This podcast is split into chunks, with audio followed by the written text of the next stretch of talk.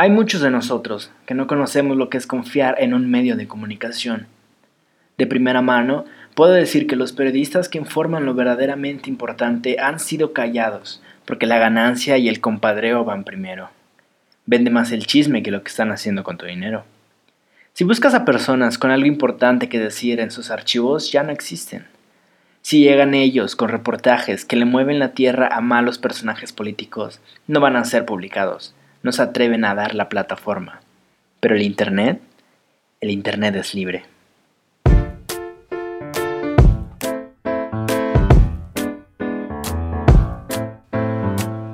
En este episodio vamos a hablar de la posibilidad de dañar al sistema corrupto de Capitán Down Rey y la pelea entre los mejores amigos políticos en políticamente incorrecto. Además, ¿no estás cenando para bajar de peso? Los resultados de no cenar o saltarse una comida probablemente sean totalmente diferentes a lo que quieres. Yo soy B. González y esto es Insignia, el podcast. En la primera parte del programa, Iván Oreña y Alberto Mujica nos presentan hablando de lo que es políticamente incorrecto. Lo que para ellos es una plática de martes normal, para nosotros es una cascada de información en la que queremos empaparnos. A continuación.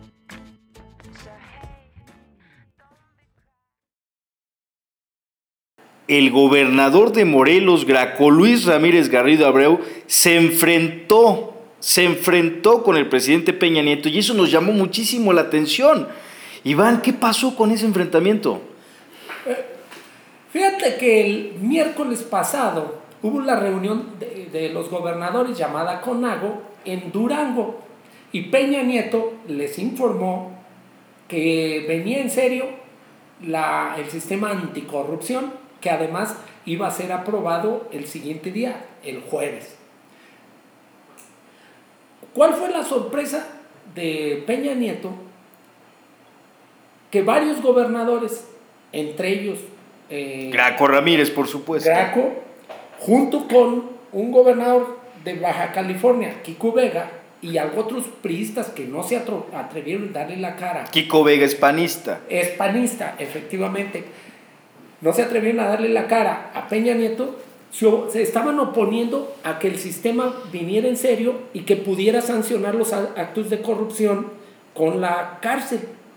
Preocupadísimo Graco Ramírez entonces. Entre otros, porque hay que decir, no es privativo la corrupción solo de Graco, de práctica, podríamos decir, de mucha de nuestra clase política. Pero él, dando el argumento de la autonomía estatal, empezó a decir que no, que por qué dar cuentas y que sí. Entonces Peña Nieto ya, de, las cosas subieron a... Lo hartó. de alguna manera ya estaba harto y le dijo, bueno, señor gobernador, usted quien desee, haga públicamente su eh, oposición a las leyes anticorrupción. El mensaje era claro, haz públicamente y di Estoy por la corrupción, estoy por la opacidad, estoy por no dar cuentas, estoy por seguir robando. Sería el suicidio político. Y ya todos se callaron.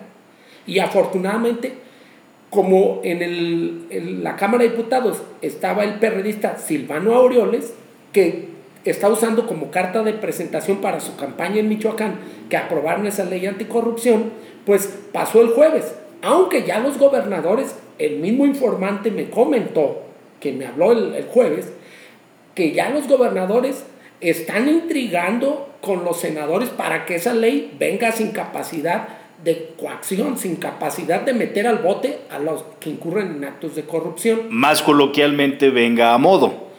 Sí, y que aumente, aumente la, la indignación, que nos digan, te robaron, pero no podemos hacer nada. Esto es lo que querían, así como que dar cuentas, pero que no se les pueda sancionar. La gente estamos hartos de tanta corrupción. La corrupción ha hecho mucho daño en el país. Y bueno, aquí hay una... No estamos hablando de cantidades menores, estamos hablando de 636 mil millones de pesos que en el presupuesto del, del 2015 se van a transferir a los estados y municipios. A Morelos en particular viene la friolera de aproximadamente 20 mil millones de pesos.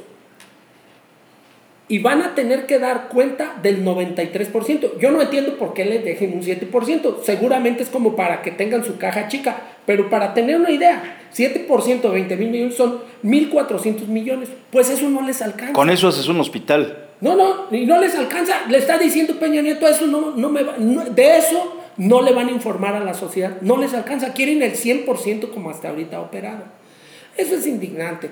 Pero por lo menos que lo asuman, que no quieran llegar como siempre a sus acuerdos tras bambalinas y nos den a con el dedo. Y yo te quiero comentar un detalle, qué tan trascendente puede ser estas leyes. A veces en el mundo y los mismos mexicanos asumimos como si la corrupción ya nos fuera algo genético y no es así. Inglaterra, que es hoy paradigma de honestidad de la población o donde tienen niveles de corrupción muy bajos. A mí me tocó ver en una ocasión, viajando en, Londres en el metro, un, turista perdió su cartera. Fue a reclamarla. Y, se, la regresaron. Se la regresaron y ahí estaba el dinero.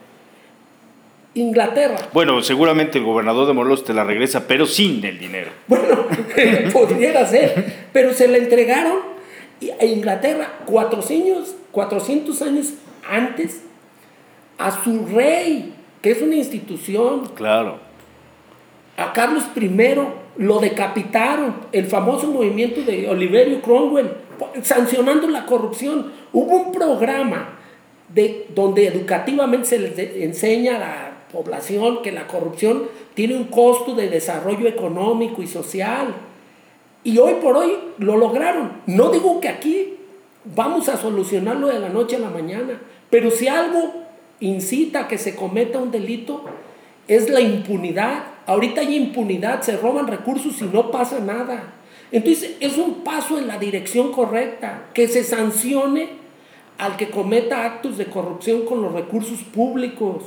A eso se oponen. Yo invitaría al gobernador Decir, yo estoy por la corrupción, yo estoy por no darle cuentas a nadie, yo estoy por usar los recursos solo entre mis cuates, yo estoy porque no sea...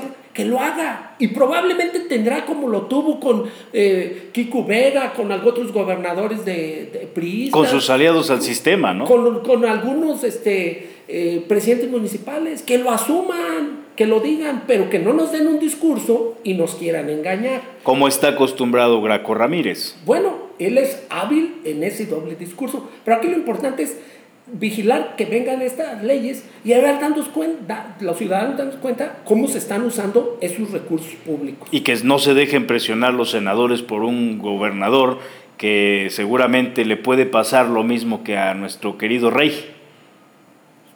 Ah, mm, bueno, no sé si que los eh, decapiten, pero que por lo menos los metan a la cárcel si usan recursos públicos. Porque es muy sencillo, el que no quiera dar cuentas, que no se meta en la política, nadie los está forzando.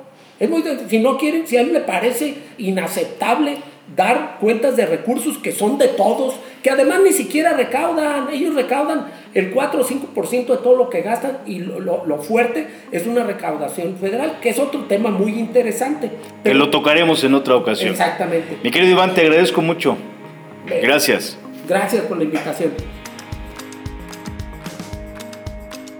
Así que si eres el tipo de persona a la que no le gusta dar cuentas, por el bien de todos, y por favor, no seas político.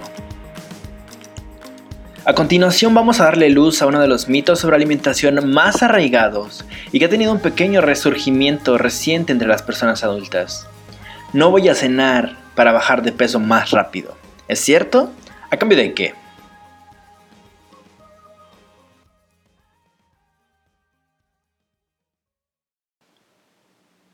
Estoy con Roberto Antonio.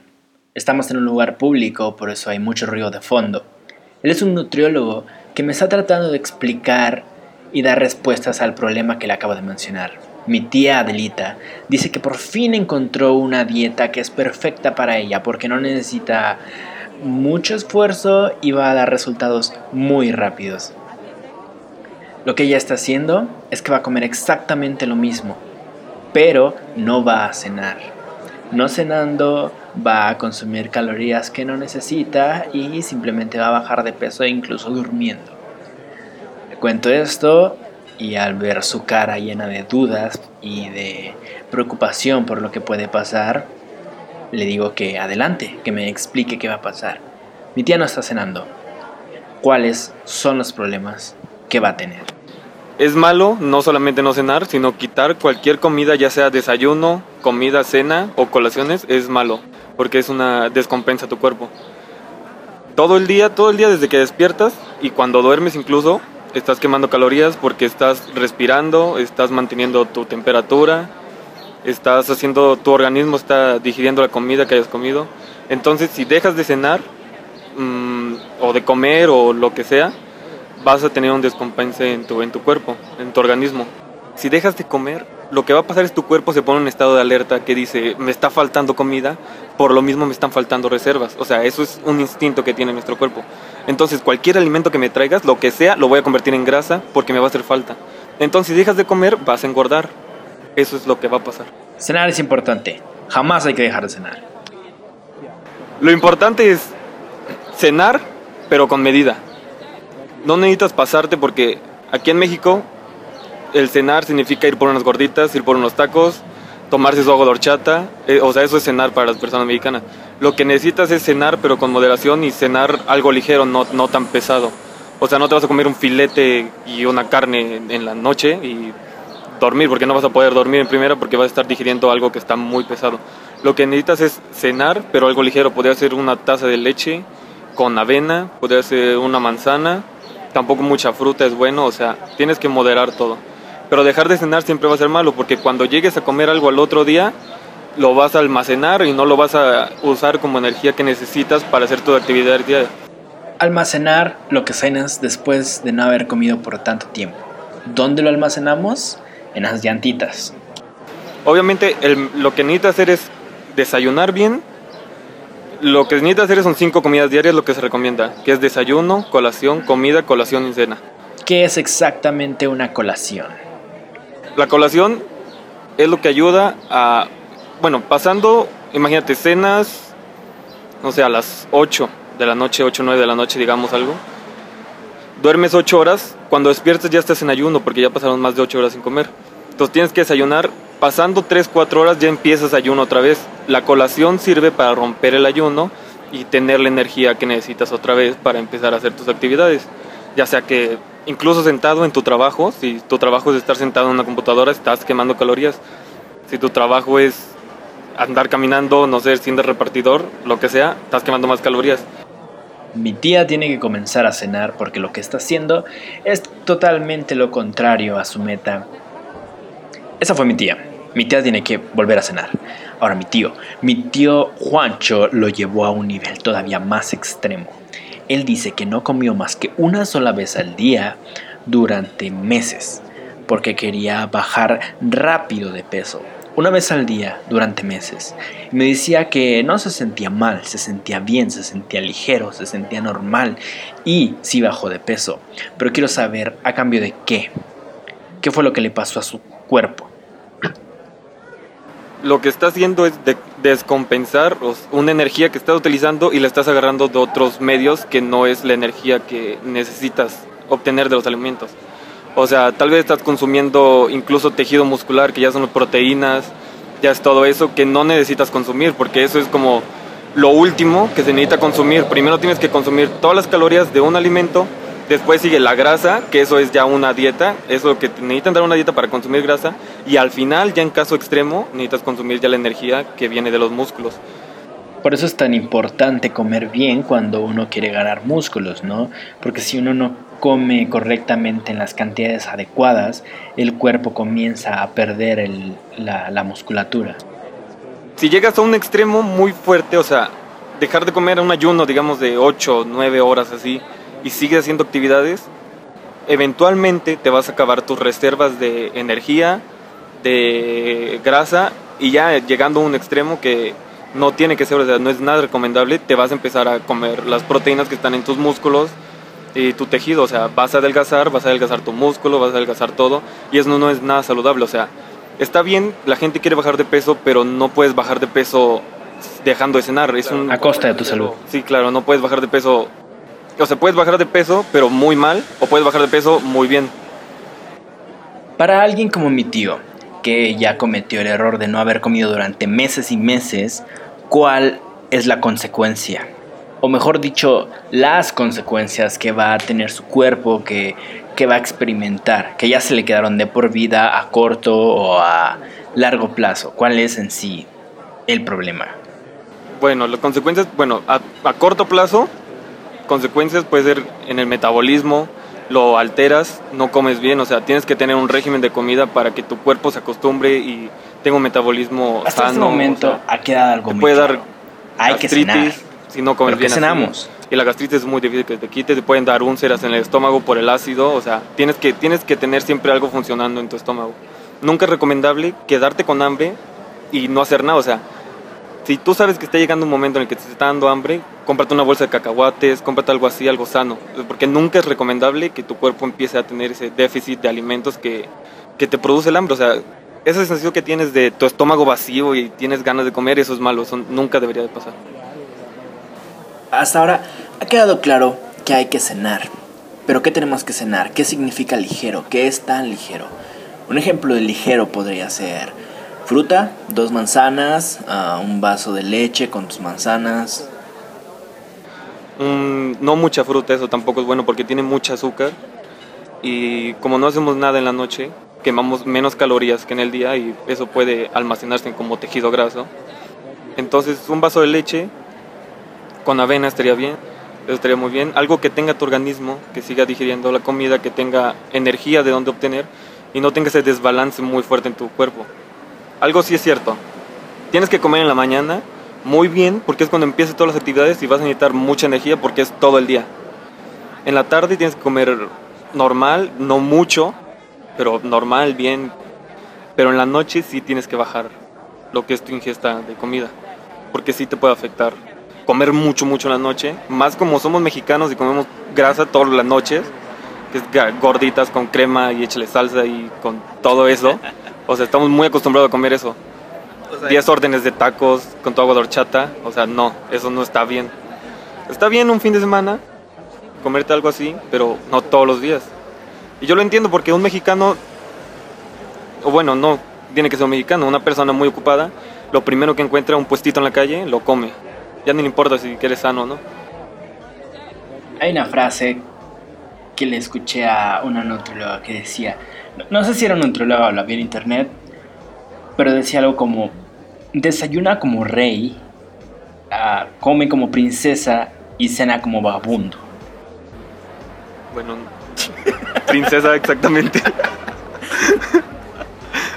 Solamente, sí, es como te digo, come bien tus comidas, no comas mucha grasa, haz ejercicio y con eso vas a bajar de peso perfecto, sin acelerar tu metabolismo, sin alterarlo y va a ser un, un bajón de peso sano.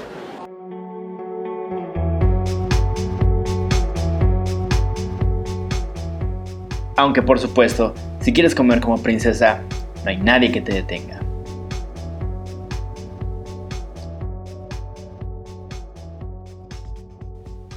En Insignia tenemos planeado ser tu centro de información y opiniones, que para variar no son compradas, ni pasan por cinco filtros para no ofender a los intereses de los inversionistas.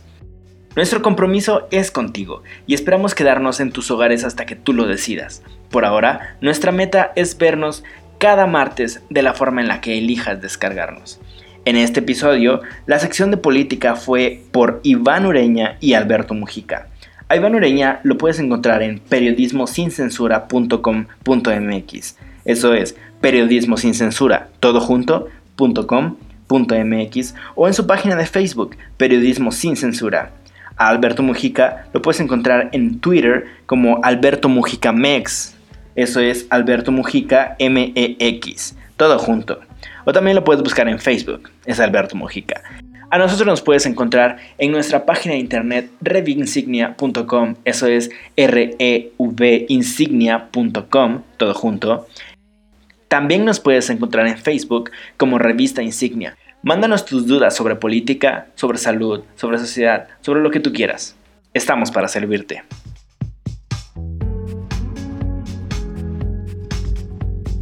Yo soy B. González y esto fue Insignia, el podcast.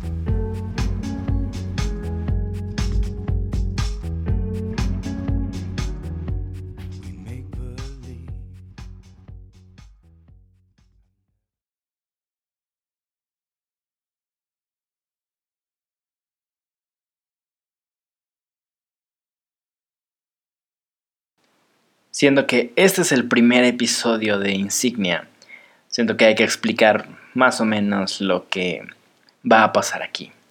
Después de que acabe el podcast, dejaré unos cuantos segundos para que se sepa que ya terminó el episodio. Y al final pondré algunas de las cosas graciosas que inevitablemente pasan siempre que uno está grabando en este episodio lo más gracioso que pasó y lamentablemente lo único fue que al acordar a hacer la sección de Roberto Antonio dijimos que íbamos a hacer un chiste. El chiste obviamente no queda cuando estamos hablando de asuntos de salud. Pero aquí va. ¿Y mi chiste? ¿A qué hora lo cuento? Ah, no, cuenta tu chiste ahorita. ¿Cómo suena el timbre de la Casa Blanca? No sé. Clinton. Con eso cerramos ya. Ya, quedar ahí.